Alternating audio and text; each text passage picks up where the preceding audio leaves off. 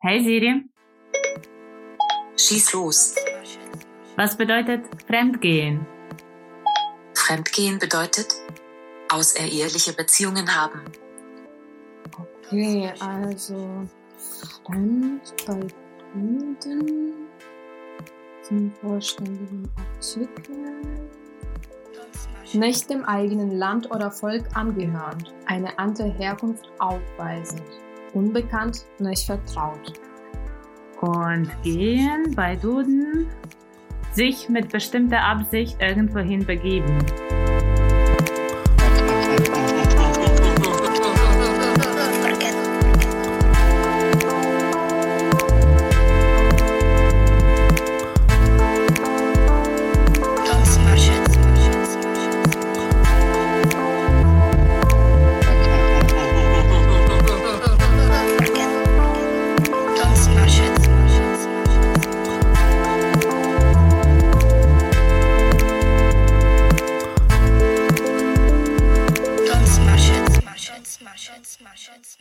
Sind Maria und Maria, Zwei junge Ukrainerinnen, die in Deutschland leben, studieren und arbeiten. In diesem Podcast versuchen wir herauszufinden, wann sich Deutschland wie zu Hause und wann wie ein fremdes Land anfühlt.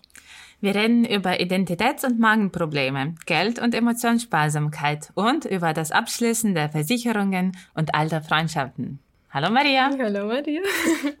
schön dich zu sehen. Ich glaube, das ist das erste Mal, dass wir uns beim Regen getroffen haben. Ja, stimmt. Der Weg zum Podcast war ziemlich schwer. Wir haben mit dem Wind gekämpft. Ja, unangenehm vor allem. Ich hatte eine Regenjacke an, meinen Regenschirm auch dabei und ich bin trotzdem nass geworden. Ja. Umso eigentlich kuscheliger zu Hause zu bleiben Ja. und was Leckeres zu kochen. Das stimmt. Ja, weil Kochst du gerne im Regen? Also wenn so Im ein Regen? Wetter draußen, also nicht draußen im Regen. ja, das ist mein geheimes Hobby, im Regen zu kochen. Was machst du in deiner Freizeit? Ich koche generell nicht so gerne, Mhm. um ehrlich zu sein. Da bin ich auch bei dir. Ja, ich äh, überlasse das lieber anderen Menschen oder ich helfe gerne. Wobei es gibt paar Gerichte, die ich gerne koche und die ich finde ich schon kann. Und ich muss sagen, auch egal, ob ich gut koche oder nicht, ich habe wirklich viel Spaß daran, Menschen einzuladen und für die zu kochen. Oder einfach Menschen als Gäste zum Essen bei mir zu Hause zu haben. Ich finde, das eine sehr schöne Eigenschaft. Also ich bin sehr gerne bei dir. zu Gast. Danke. Danke. Ihr habt schon verstanden, wir reden heute über das Essen, über unsere Essgewohnheiten, die wir aus der Ukraine mitgebracht haben und wie sie sich in Deutschland so ein bisschen umgewandelt haben. Und wir werden ein bisschen darüber berichten, was draus geworden ist. Ja, wie sich das entwickelt hat. Ja, weil ich glaube, das hat bei uns beiden auch sehr stark geändert. Die Ja. Essgewohnheiten, überhaupt das Essen. Ja, ich habe dir auch das letzte Mal auch eine Aufgabe gegeben, beziehungsweise eine Frage gestellt, ob du irgendwelche Gerichte hast in Deutschland, die dich am Anfang so schockiert haben oder wo du dachtest, das schmeckt mir nicht. Oder vielleicht gibt es bis heute noch welche. Und ich würde direkt an dich fragen. Hast du rausgefunden, ob es welche gab oder magst du was darüber berichten? Es war echt äh, schwierig, sich daran zu erinnern. Mir ist erstmal so spontan nur ein Fall eingefallen, weil unsere Geschmacke, unsere Ge Essgewohnheiten sich sehr angepasst haben. Aber ich muss sagen, ich weiß, dass am Anfang, die ersten zwei Jahre, hat mir hier sehr viel gefällt davon, was ich in der Ukraine gegessen habe. Und sicher einige Gerichte. Ich würde nicht sagen, die haben mir überhaupt nicht geschmeckt, aber die waren für mich so seltsam oder ich habe das zum ersten Mal hier gesehen. Und ich habe mir was rausgeschrieben. Also die Sache war so, ich nenne erstmal das Gericht nicht. Ich bin in die Mensa gegangen. Das war, glaube ich, erstes halbes Jahr in, äh, in Bamberg, erstes Semester an der Uni. Dann bin ich in diese Mensa in der Innenstadt gegangen. Und selbstverständlich war ich noch so ein bisschen von Neugier getrieben. Was gibt es in der Mensa? Ja, vor allem Mensa irgendwie Genau, in wow, Deutschland. deutsche Mensa, was gibt's da? Oh la la. Und dann habe ich Nudeln mitgenommen. Also es, es stand ein Teller, da waren noch Würstchen oder irgendwie so ein bisschen Gemüse drin. Also es sah sehr lecker aus. Und ich glaube, das war auch günstig, weil vegetarische Gerichte immer günstiger in der Mensa waren. Dann habe ich dieses Teller mitgenommen und dann gehe ich an den Tisch und ich fange an, das zu essen. und mir fallen tatsächlich diese Nudeln aus dem Mund, weil ich denke mir, warum sind die kalt? Warum sind die kalt? Verdammt! Also Nudelsalat. Es Okay, gibt sowas ja. in der Ukraine nicht. Man Ja. isst Nudeln warm und das ist bis jetzt tatsächlich ein Gericht, mit dem ich nicht so warm geworden bin. Mhm. Also weil es auch nicht warm geworden ist. Sehr gut. Also ich muss sagen, ich habe das auch gegessen, aber ich hatte da nicht so starke Ekelgefühle. Ich glaube, ich war irgendwie gewohnt, glaube ich, weil ich das auch schon früher gemacht habe, auch mit kalten Nudeln. Ja, Aber das ist auf jeden Fall komisch, wenn man das nicht kennt. Vor wenn allem, man das nicht kennt. ja, vor also- allem, wenn Nudeln kalt sind und irgendwie in der Mensa, dann freut man sich auf das warme Essen. Und dann plötzlich ist so, so eine Enttäuschung. Eben, aber also jetzt im Nachhinein denke ich mir, es ist schon sehr nachhaltiges Essen, ja, Mhm. dass man das irgendwie verbrauchen kann. Und das war auch der Moment, wo mir klar geworden ist, wie Deutschen Nudeln schätzen und lieben. Mhm. Ich glaube, bei uns Nudeln waren nicht so präsent in der Küche. Ah, echt nicht? Also bei dir zu Hause meinst du in der. Ukraine? Mhm. Weil ich glaube, das ist dadurch bedingt, dass in der Sowjetunion gab es, gab es Nudeln, Das, es gab ein Nudelproblem, aber ich war, Ja, ich warte, äh, was genau. du erzählst. Und, Aber das waren, diese Nudeln waren nicht gut. Ja. Die waren irgendwie aus schlechtem Weizen oder wahrscheinlich gab es nicht so Verfahren, wie man das ähm, gut machen kann. Und ich weiß, dass meine Mama hat mir erzählt, es gab Nudeln, aber die wurden nicht gekauft, weil alle wussten, die schmecken nicht so gut. nicht die Barilla-Nudeln. Genau, nicht die gute, gute Barilla-Nudeln oder Bernbacher oder so. Ja. Deshalb gab es bei mir zu Hause nicht so oft Nudeln. Also bei mir gab es schon Nudeln, aber ich muss sagen, mein Vater, der kann zum Beispiel keine Nudeln sehen, weil nach dem Zusammenbruch der Sowjetunion, die haben kein Gehalt bekommen, sondern die haben das Geld in Nudeln ausgezahlt bekommen. Stimmt. Genau, Ja. und, das, und das waren genau diese schlechten Nudeln, die immer sehr verkocht waren. Ich weiß, als Kind haben die mir tatsächlich nicht so gut geschmeckt, aber manchmal gab es einfach nichts anderes. Stimmt, die hatten diese Härte nicht. Ja, ja. Die haben sich auch deswegen gut für ein der ekligste Gericht meines Lebens geeignet. Mein Trauma aus Kindergarten. Das ist auch sehr interessant zu wissen, was die Deutschen so im Kindergarten kriegen. Stimmt, das weiß ich gar nicht. Ich weiß das sagen. auch nicht. Aber wir haben zum Beispiel manchmal coole Sachen gekriegt, manchmal aber gab es Nudeln mit Milch. Bäh. Boah. Das, mu- ich muss sagen, ich habe das sogar zu Hause gegessen und Gott. ich habe es genossen. Echt? Aber halt so wie ähm, so eine äh, halt Milchbrei, aber das ist schwer, also das ist jetzt falsch zu sagen, Молочная Kascha. Also Ja. das ist jetzt nicht Brei, sondern so wie eine Milchsuppe mit Nudeln zum Mit Beispiel. Und Nudeln. das war süß.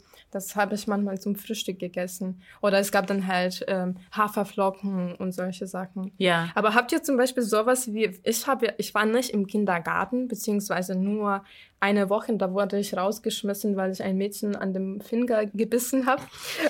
So hungrig waren die ukrainischen Kinder in 90er Jahren. Aber äh, was ich tatsächlich noch ähm, als Erinnerung habe von diesem Kindergarten, von dieser Woche, waren süße Nudeln. Also Nudeln einfach Ja, mit Zucker. mit Zucker. Hast du das nicht so gegessen? Nee, das haben wir Echt nicht nicht? gegessen. Aber ich weiß, dass da, wo ich meine Kindheit verbracht habe, auf diesem Dorf, also ich kam aus der Stadt sozusagen, Entschuldigung, dass ich immer wieder das betone, dass ich aus der Stadt komme. Die intelligente Genau. und das Dorfmädchen.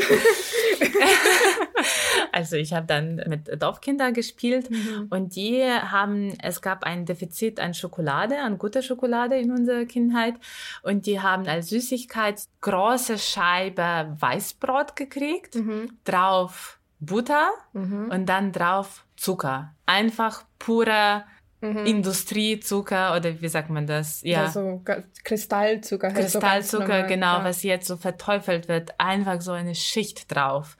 Und das haben die als Nachtisch ge Naja, gekriegt. ich habe noch eine trashigere Variante von diesem Ja. Nachtisch.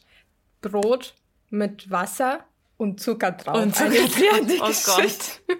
Weil Butter gab es ja auch nicht in jeder Familie. Ja, mhm. Genau, das war tatsächlich mein Nachtisch. Aber ich muss, also ich weiß nicht, ob ich das jetzt essen würde, aber damals, also meine Mama hat immer geschimpft, dass wir einfach immer Mangel an Zucker hatten, weil wir als Kinder nur sowas gegessen haben. Aber zurück zu dem Thema Milchbrei.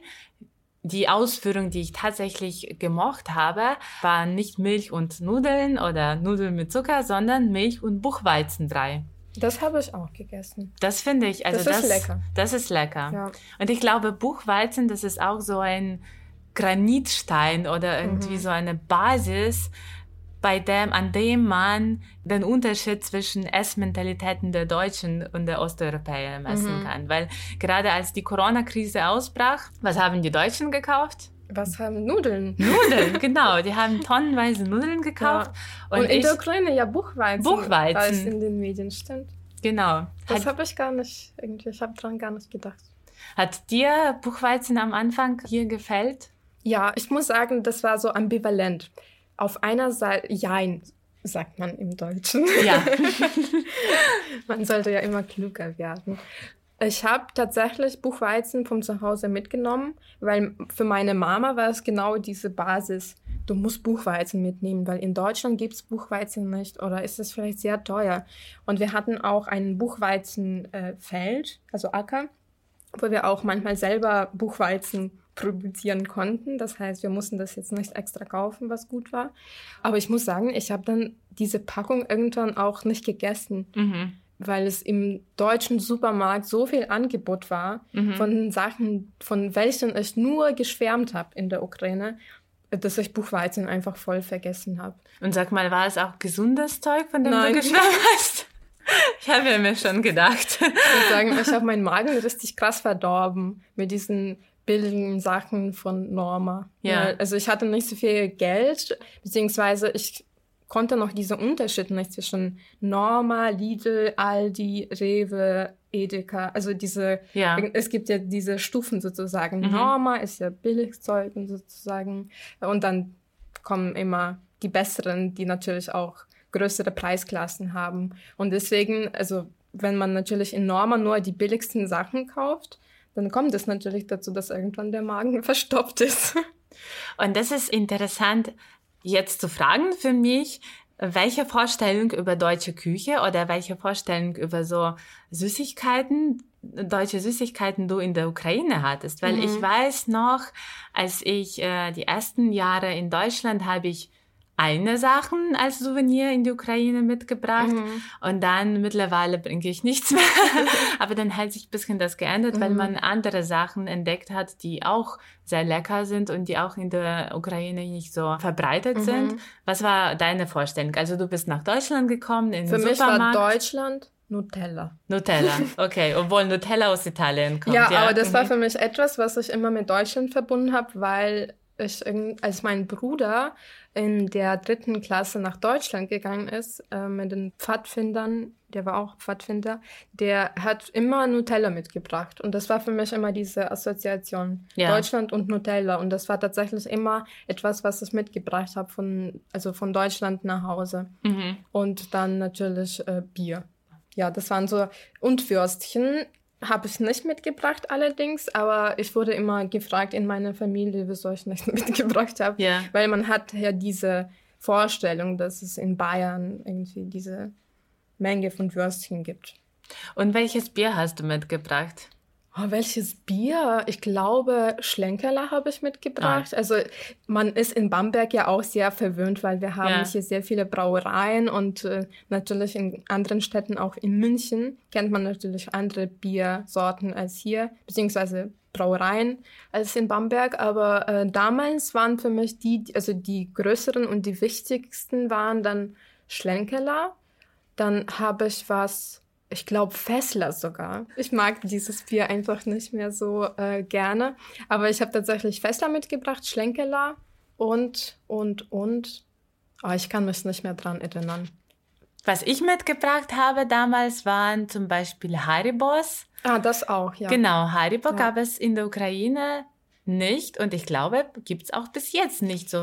Ja, nicht so leicht zu kriegen. Ich glaube, es gibt so Läden, die ähm, europäische Sachen verkaufen. Verkaufen, ja. Also es klingt immer so blöd, aber die heißen auch so Mhm. Waren aus Europa. Ja, ja, das stimmt. Ja. Das muss man noch sagen, dass in der Ukraine eine Weile, ich weiß nicht mehr, also ob, ob es jetzt in diesem Jahr aktuell so ist, aber Sachen aus Europa, europäische Qualität, europäische Tapeten, europäische Lebensmittel, das bei einem Mhm. ukrainischen ähm, Kunden immer sehr gut ankommt, wenn man so etwas bezeichnet. Ja, ja. Weil, ähm, und das ist auch interessant, was du sagst, das Nutella aus Deutschland, weil ich glaube, Deutschland steht so stellvertretend für viele Ukrainer für Europa. Mhm, das stimmt. Ja, wir haben ja darüber schon geredet, als wir gesagt haben, wieso wir nach Deutschland gekommen Ja. sind, weil das irgendwie dieses erste Ankerpunkt ist für Europa generell, Europa, also in ja. unserer Mhm. Vorstellung.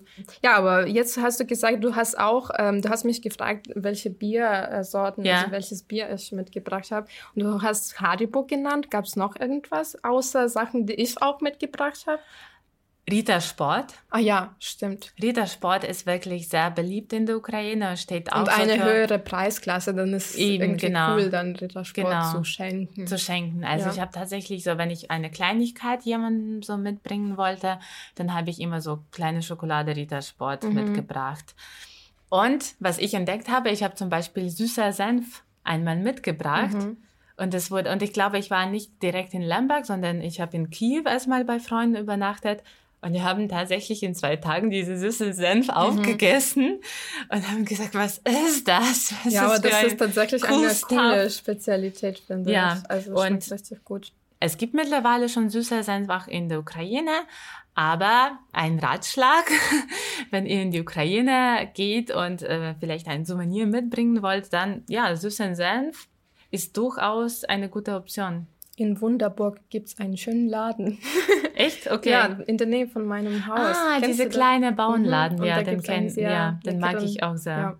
Aber jetzt haben wir geredet über sozusagen über Die ersten Eindrücke auch. Export, ja, also was man eigentlich aus Deutschland in die Mhm. Ukraine so mitgebracht hat. Was hat man eigentlich aus der Ukraine mitgebracht? Weil immer, wenn wir, also ich Mhm. habe, ich habe noch dieses Bild in Erinnerung, dass ich nach Ukra in die Ukraine gehe und dann mit einem 10 Kilo schwereren Rucksack zurückgehe, weil ich da Buchweizen, Einmachgläser, alles Mögliche Hast du mitnehme. tatsächlich auch Einmachgläser mitgebracht? Ja. War es deine Entscheidung oder deine Mama? Äh, Manchmal meine Oma, Mhm. Die irgendwie das für selbstverständlich galt, dass ich das mitnehme. Aber ehrlich gesagt auch manchmal meine, weil ich Mhm. das den Deutschen auch irgendwie präsentieren wollte und zeigen wollte. Mhm. War es in, an der Grenze erlaubt, Einmachgläser zu transportieren? Ja, Weil- schon. Okay, also mit Fleisch gab es manchmal Probleme. mhm. Oh Hast du geschmuggelt? oh Gott einmal, einmal habe ich tatsächlich Varenike, das sind ukrainische Maultaschen mit verschiedenen Füllungen, hat meine Oma Varenike gemacht und ich habe eine Schale mit diesen Varenikas in meinem Rucksack Oh Gott. transportiert.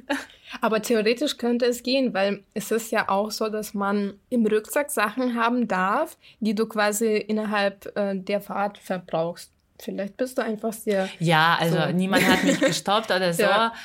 Ich glaube, ich glaube, der polnische Ja, der hat's Grenz, gesehen. der hat gesehen, der hat es äh, und der hat noch so irgendwie scherzhaft so gesagt, ja, und deine Pirogi da, weil Pirogi, das ist polnische Bezeichnung für, Mhm. für Varenike. Aber auf jeden Fall, die ersten zwei, drei Jahre habe ich ganz viel mitgenommen, Mhm. weil ich vieles vermisst habe. Und meine Frage an dich ist dann, was du mitgenommen hast und was dir in der deutschen Küche dann Mhm. gefällt hat. Also trotz deines Flashes, ah, das kann man Nutella essen, da, hier kann man Haribo essen. Naja, diese Euphorie war irgendwann auch vorbei, aber ich habe schon gesagt, ich habe Buchweizen mitgebracht von Ja. zu Hause.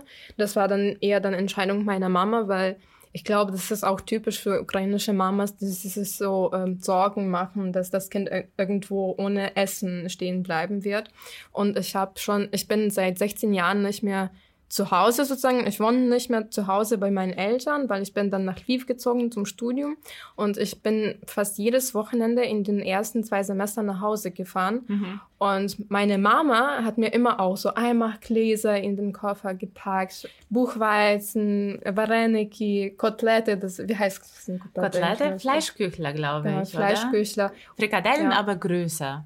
Und Ich glaub, gebraten. das, das kann man sich gut vorstellen. Und gebraten, ja, genau. Das, also es ist auf jeden Fall Hackfleisch, Ei, Mehlmischung. ja, in so kleinen Scheibenkugeln, genau. Und dann wird es gebraten. Genau. Und deswegen, als ich dann vier Jahre in Lviv studiert habe und jedes Mal so viel Essen mitbringen musste, weil meine Mama immer drauf bestanden hat, habe ich nach Deutschland tatsächlich nicht viel mitgebracht. Ich mhm. wollte mir auch Eimergläser geben und ich habe mich irgendwie so geschämt, weil ich habe das immer so gesehen. Es kommt jetzt immer dieses Jammerkind in mir. Ich habe mich geschämt, dass, dass mir meine Eltern Essen geben, weil ich dann sonst vielleicht nicht genug Geld habe, um im, in Lviv im Supermarkt einzukaufen. Ja. Und deswegen dachte ich, nee, jetzt gehe ich nach Deutschland ich kaufe alles dort.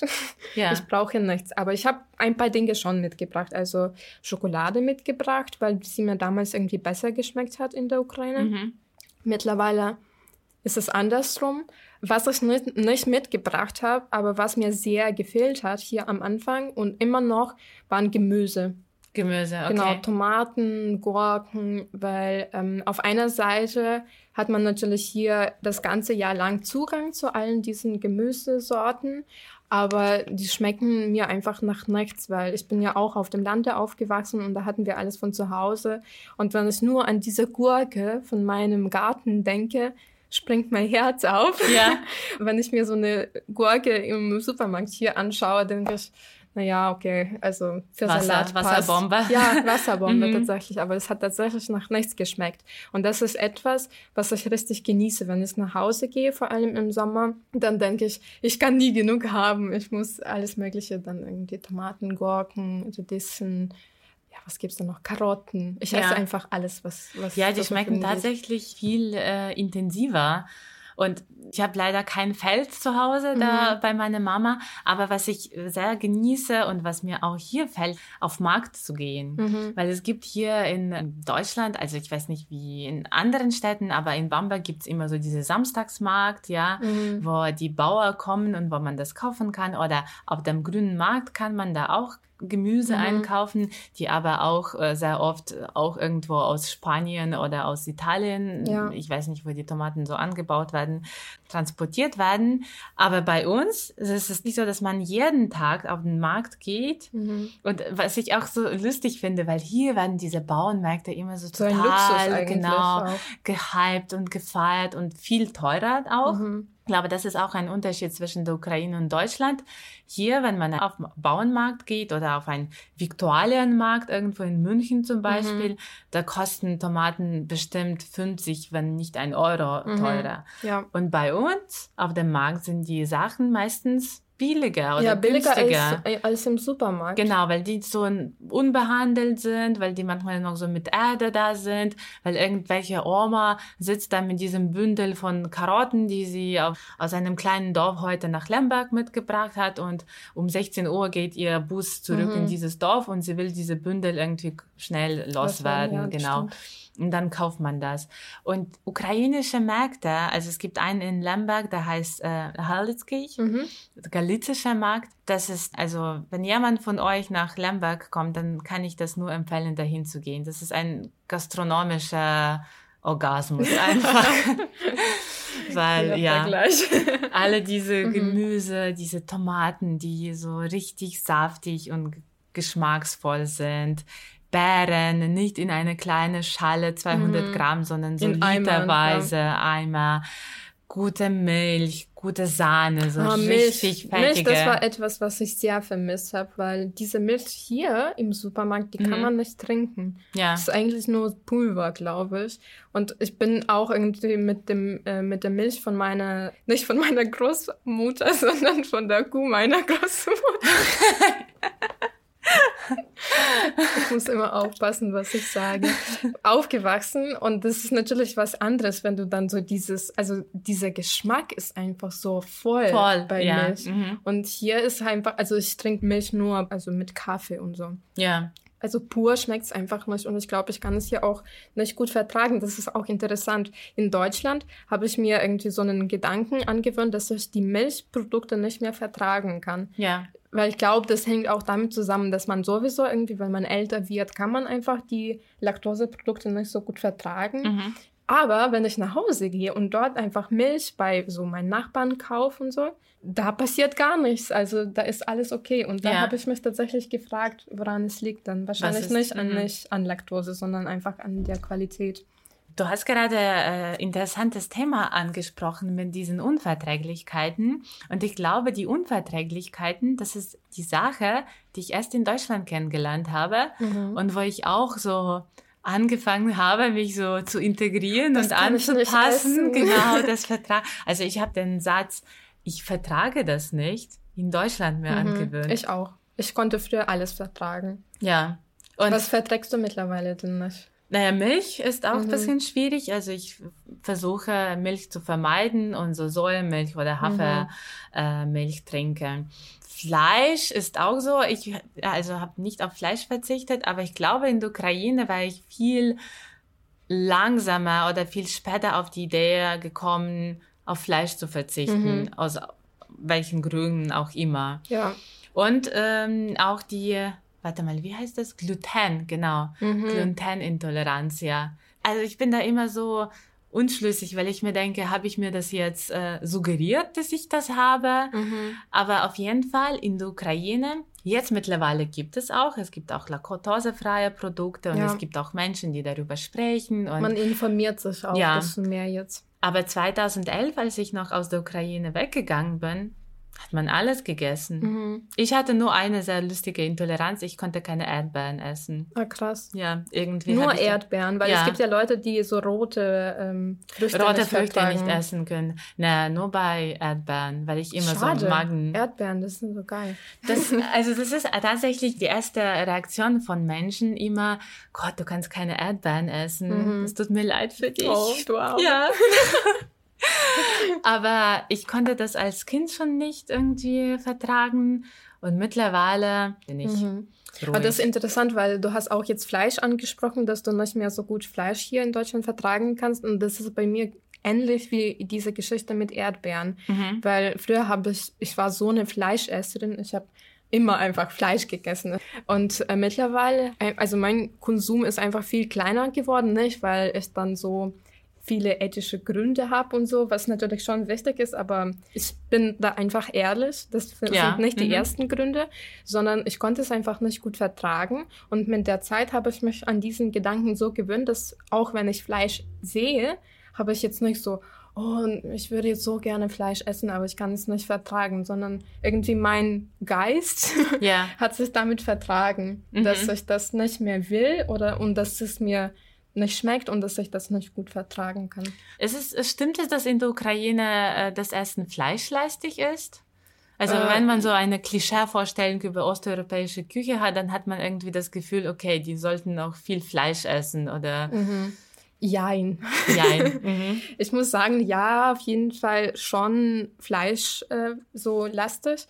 Ich muss auch sagen, wir haben so Essgewohnheiten angesprochen, dass ich auch oft schon zum Frühstück Fleisch gekriegt habe. Die erwähnten Kotelette, äh, das Ja. sind halt diese Stimmt, äh, ich habe die auch zum Frühstück genau die, gegessen. die ja. gebratenen äh, Frikadellen mit Buchweizen zum Ja. Beispiel, weil die Vorstellung herrscht, vor der Schule muss man richtig satt werden, um Energie zu haben, dann durch den Tag sozusagen durchzuhalten. ja. Und äh, wenn ich mir so meinen Tagesrhythmus anschaue, was ich so gegessen habe, das war dann am, zum Frühstück Kotelette mit äh, Buchweizen, Fleisch, dann zum Mittagessen ähm, Borscht immer mit Fleisch Ja. und zu Abendessen dann meistens auch irgendwas mit Fleisch, Mit vielleicht Fleisch, irgendwie mhm. so. Vielleicht wieder Kotelette, weil es nichts anderes gibt. Ja. Oder was anderes. Einfach gebratenes Fleisch auch. Mhm. Also das habe ich in Deutschland nicht so gesehen. Interessant. Also ich glaube, bei mir war es nicht so viel Fleisch im Essen präsent. Allgemein, wenn ich mir die traditionelle ukrainische Küche anschaue, dann wird mir klar, dass unsere Küche schon mehr für Vegetarier geeignet Mhm. ist als die traditionelle stimmt, deutsche genau. Küche. Weil zum Beispiel diese Varenike, die können, also die Mhm. sind ohne Fleisch. Borsch kann man auch Ja, ohne genau. Fleisch. Ja, ja. Die Kohlrouladen kann man auch mit Buchweizenfüllung machen. Hirsebrei äh, mit, mit Käse. Also ukrainische Küche ist gut für Vegetarier. Mit viel. Fett tatsächlich, aber Und das merkt man auch, wenn wir zum Beispiel Fastenzeit haben und äh, am äh, Heiligabend in der Ukraine darf man ja nur Fastengerichte essen. Im Vergleich, also in Deutschland ist es ja, Ja. anders. Und in der Ukraine gibt es immer so mindestens zwölf Fastengerichte. Das sind dann meistens so die vegetarischen Gerichte. Das- und da merkt man, wie viel wir davon haben. das stimmt. Und das heißt immer, das ist ein Fastenabendessen, aber wie man sich voll Ja, ja. und überfressen Man nach kann diesem Abendessen fühlt, ja, Ja. dann denkt man sich, ich brauche kein Fleisch. Also man kann sich auch ohne Fleisch zurechtfinden. Ja, vor allem Vareniki mit so Teig, mit äh, Kartoffeln oder halt dann Pilze noch dazu. Ich esse sechs Stück und ich bin satt für die Hälfte des Tages, glaube ich. Welche, was sind das für, also zwölf Gerichte? Ich weiß das, aber Ah, das ist nicht fair. naja, wir können das aufteilen.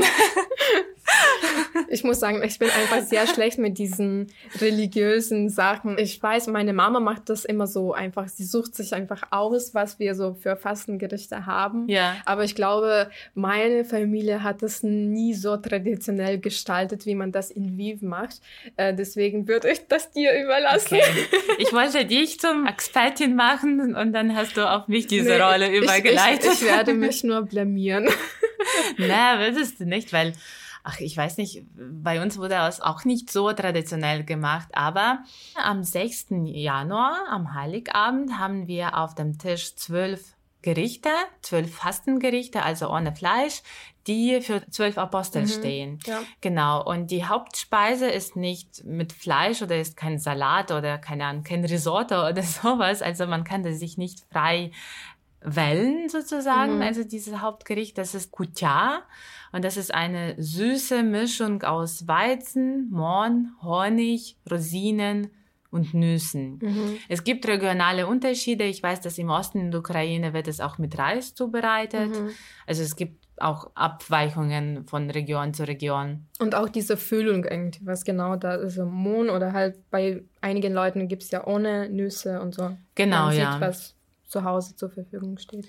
Genau. Und ansonsten ganz viel Fisch. Mhm. Also Hering kann ich mich erinnern, so Also bei uns gab es auch Pilze, aber das Genau. ist dann auch nur, also es ist ja kein Gericht, sondern nur so eingemachten Pilze oder so. so Vorspeise, Genau, aber das Öl. zählt als Gericht Genau, ja, eigentlich, ja. genau. Und dann auch Varenike, Mhm. Borsch auch, Sauerkraut auch. Sauerkraut. ja. Ach, diese Pilzsoße für Varenike gilt auch Mhm. als, ein, als Ja. einzelnes Gericht. Und halt Getränke zählen ja auch dazu. Ah, stimmt. Äh, Usvar. Usvar. Usvar, das ist so ein Getränk aus getrockneten äh, Früchten. Ja. Das also ist- das ist für Ausländer vielleicht ein bisschen ungewöhnlicher Ungewöhnlich, ja. Geschmack, aber das, Das- ist so mein Kindheitsgetränk Ja. wahrscheinlich. Und das Coole daran ist, dass diese Kutja und Usvar, ich weiß nicht wie bei dir, aber bei uns zu Hause gab es tatsächlich nur am Weihnachten. Ja, bei uns auch. So wie Pascha, Osterbrot. Halt nur. Genau. Man könnte es auch so backen, aber als Gebäck sozusagen, aber man macht es nicht, weil es nur zu diesem Feiertag zu, zu dem Feiertag bekommt, ja. Das ist für mich auch Heimat pur, nach äh, zum Weihnachten oder zum Ostern nach Hause zu kommen und wissen, dieses Osterbrot Mhm. wurde nur jetzt für diesen Anlass Ja. von meiner Mama gebacken. Ich muss sagen, ich bin jedes Mal sehr neidisch, wenn ich nach Hause nicht fahren kann, weil wir haben immer, also wir haben einen anderen Kalender. Das haben wir auch, glaube ich, schon mal angesprochen. Und deswegen sind bei uns alle Feste ein bisschen verschoben, irgendwie Ja. eine Woche später oder also kommt immer drauf an. Und äh, ich habe immer meiner Mama gesagt, ich bin so neidisch, dass ich dieser Osterbrot wieder nicht essen kann. Und meine Mama sagt immer, ich kann dir was einfrieren und wenn du zurück nach Hause kommst, Ja. dann kann ich das wieder einfach im Ofen Ja. quasi aufwärmen. Aber das ist dann nicht das Gleiche. Das ist eben der Punkt. Ja. Man sollte das über Da, so genau, erleben, bei diesem, Fe- miterleben. genau, bei diesem Festessen, dieses Zusammen Zusammensein, ja. Genau, das, das haben wir auch, ja auch ein bisschen in Deutschland Mhm. auf, von der anderen Perspektive gelernt. Dieses gemeinsam was essen und gemeinsam was kochen. Ja. Und ich finde vor allem bei Leuten, die eine WG-Erfahrung haben, das ist etwas, was quasi einer der wichtigsten Bestandteile war, zusammen was zu kochen. Wie stehst du dazu? Zum Kochen, auch wenn du selber jetzt nicht so kochen magst wie ich. Zum Zusammenkochen Ja, meinst du? Ich stehe dazu sehr gut. Ich mag das. Das Aber ich muss sagen, ich habe das auch erst später in Deutschland kennengelernt, dass Mhm. es so gewohnt ist. Ich glaube, 2016 bin ich in meine erste deutsche WG eingezogen. Mhm. Und in diese WG, wir haben mit einer Konditorin zusammen gewohnt. Und die hat es auch, also nicht nur die, aber es wurde eigentlich von allen Mitbewohnern da sehr gefeiert und mitgehalten, zusammen zu kochen. Mhm. Und ich war erst so ganz überrascht. Ich war so, oh, jeden Abend hat mhm. man zusammen gekocht. Ja. Ich mag Essen als Gemeinschaftssache und das schätze ich auch mhm. bei Deutschen sehr, dass jeder bringt was mit, jeder irgendwie beteiligt sich daran mhm. und dann wird es auch total zelebriert und dann redet man drei Stunden, oh, diesen Salat habe ich da und da gekauft. Ja, oder Bier. Genau, oh, so ein Wein, oh, woher kommt das? Und was mir so ein bisschen ungewöhnlich vorkam, dass jeder Deutsche tatsächlich wie ein Essensexperte vorkommt. Ja, deswegen habe ich gesagt, dass es für mich dieses Thema auf einer Seite sehr spannend ist, auf der anderen Seite schmerzhaft. Ja. Weil ich empfinde das auch so, dass das Essen gemeinschaftlich sein soll. Das mhm. ist schön einfach, das ist blöd, einfach alleine zu essen, weil irgendwie man isst dann einfach ganz schnell oder man hockt vor dem Fernseher, Fernseher oder vor genau. dem Laptop. Mhm. Und das ist schon besser, wenn man zusammen isst, aber ich mag es nicht so zusammen zu kochen, weil mit Leuten, mit denen ich gewohnt habe, die haben dann sehr viel einfach darüber geredet, wie dieses Essen schmeckt, woher ja. das kommt, ob dieses, diese Tomaten jetzt vom Bauernmarkt sind oder vom Supermarkt. Und wenn ich dann sage, ja, ich bringe was mit, irgendwie Tomaten, und dann bringe ich nicht die Tomaten vom Bauernmarkt, sondern vom Supermarkt. Ja. Und da kommt so immer so ein Spruch, oh, hast du Tomaten im Supermarkt gekauft? Ja. und ja. ich habe immer so ein bisschen, ich habe mich ein bisschen geschämt, glaube ich. Ja. Und ich glaube, das ist etwas, woran ich nicht so, weil ich bin generell koche ich nicht so gerne mit Leuten. Mhm. Ich koche gerne für Leute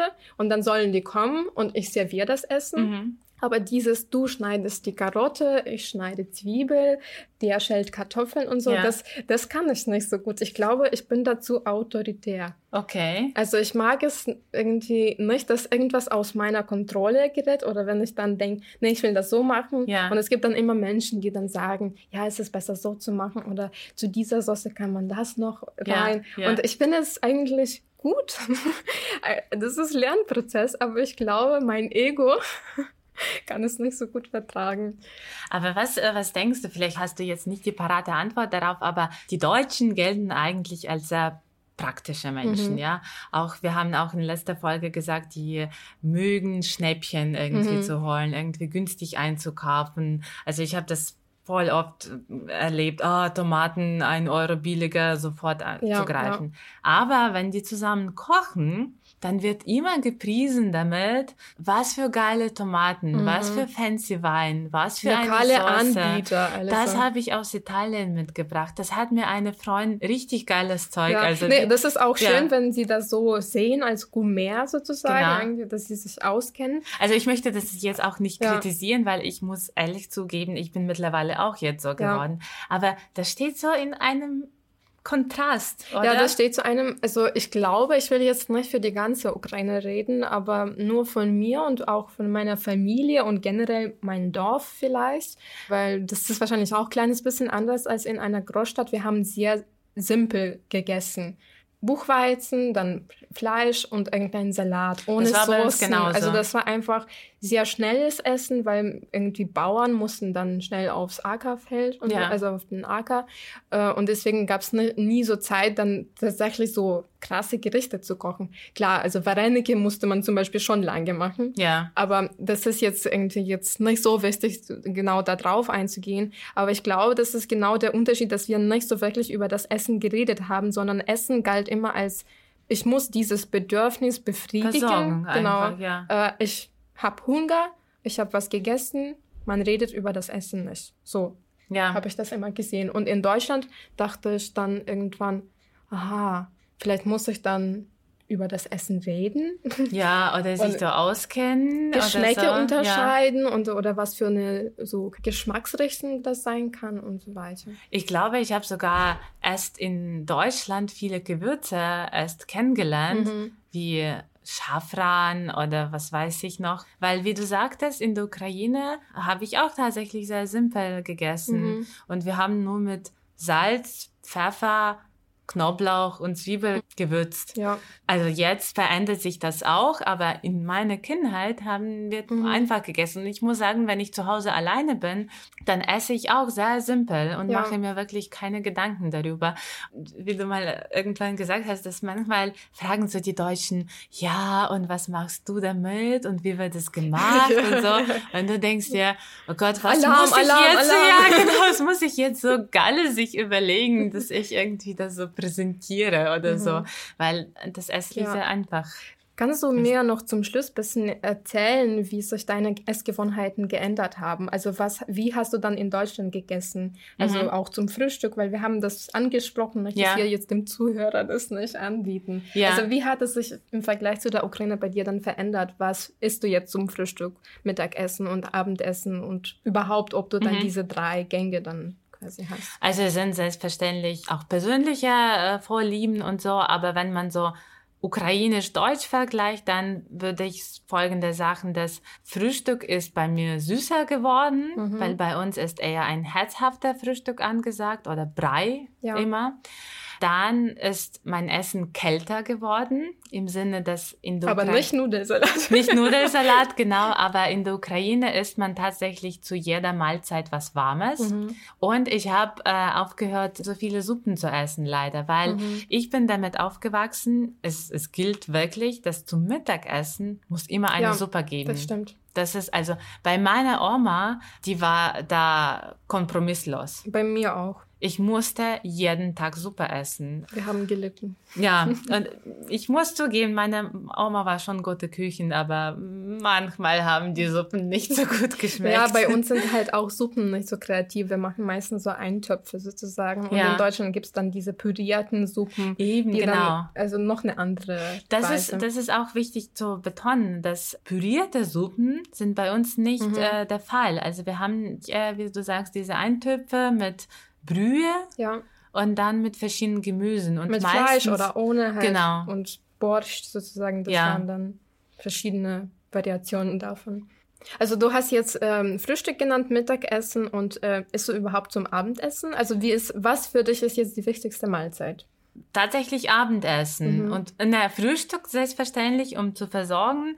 Aber ich habe einfach gemerkt, dass Abendessen geworden ist, weil ich glaube, das ist auch interessant. In der Ukraine ist Mittagessen das wichtigste ja. Essen, weil wir auch in der Ukraine nicht diese Tradition haben, zusammen zu kommen und zu kochen. Mhm. Nach der Arbeit. Genau. Also, Man isst Abendessen einfach, um sich auch zu versorgen. Oder höchstens, man teilt das mit der Familie. mhm. Aber dass man Freunde einlädt und mit denen irgendwie ein großes, fettiges, leckeres Gericht Mhm. irgendwie zusammenkocht und dann auch Mittagessen auslässt zum Beispiel. Also Ja. das ist oft bei mir hier in Deutschland so, dass ich frühstücke und dann erst zum Abendessen was esse.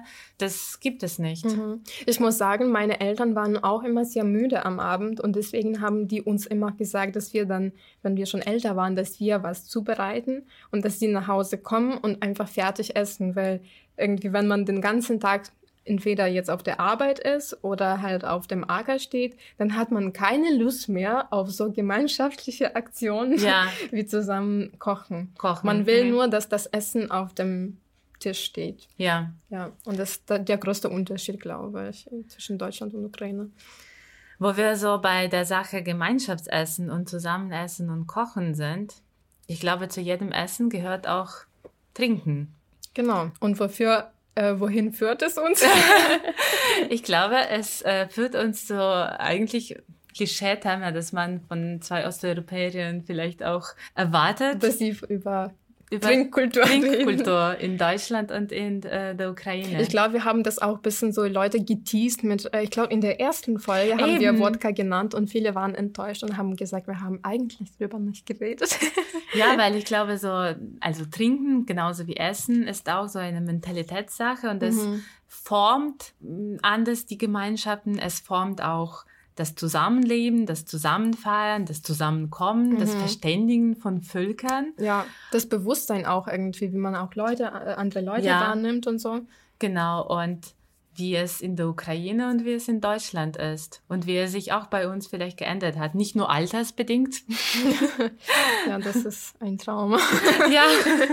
Wie stehst du dazu, wenn wir in der nächsten Folge darüber reden? Nee, ich bin voll dafür. Also ich bin, oh, ich will jetzt nicht sagen, ich habe sehr viel darüber zu berichten, aber ich finde, das ist etwas, was mir sehr aufgefallen ist. Vor allem, ich spreche das einfach so an, äh, als Ankündigung, dass im Vergleich zu der Ukraine, irgendwie, ich würde nicht sagen, dass Ukraine viel, viel mehr trinken, weil man hat so einen Stereotyp, die besaufen sich mit Wodka und irgendwie stehen so schwankend auf den Straßen, sondern ich würde sagen, die Deutschen trinken genauso viel. Ja. Aber irgendwie das Verhalten ist anders. Und Ja. ich glaube, das ist etwas, worüber ich sehr gerne reden möchte. Ja. Mit dir auch einfach.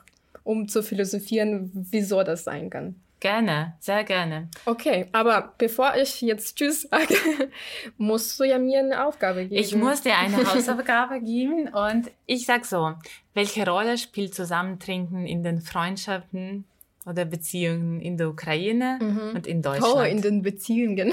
und vielleicht hattest du da verschiedene Erfahrungen gemacht. Sehr gerne, sehr gerne. Das ist eine schöne Aufgabe. Auch Gut. wenn spontan. okay, schön. Dann äh, machen wir hier so einen Cut und verabschieden uns gleich. Ähm, folgt uns auf Instagram, Fremdgehen Podcast. Äh, wir sind auf Spotify, Soundcloud, Apple Podcast vertreten. Schreibt uns gerne Kommentare, falls euch irgendwelches Thema vielleicht auch anspricht. Ihr könnt gerne, keine Ahnung, uns so ganz banal bei Insta-Story verlinken und fragen oder uns direkt fragen. Wir fragen auch selber manchmal Leute, fragt uns was. Ja. Weil ich finde es super spannend, dass wir dann nicht nur so miteinander reden und uns so interviewen, sondern dass vielleicht auch Leute irgendwelche Fragen haben, die sie gerne von uns als Antwort dann kriegen wollen. Genau, und was die Unterschiede zwischen deutschem und ukrainischem Leben angeht, die versuchen wir nicht nur in dem Podcast zu erläutern, sondern auch auf unserem äh, Instagram-Profil Genau. durch Stories und durch unsere Bilder, wo wir auch einige Unterschiede so visualisieren und klar machen. Und wenn ihr mehr erfahren wollt, dann folgt uns auf Instagram. Ja, wir geben uns Mühe. Ja, Okay, dann bis zu der nächsten Folge. bis nächsten Freitag. Ciao.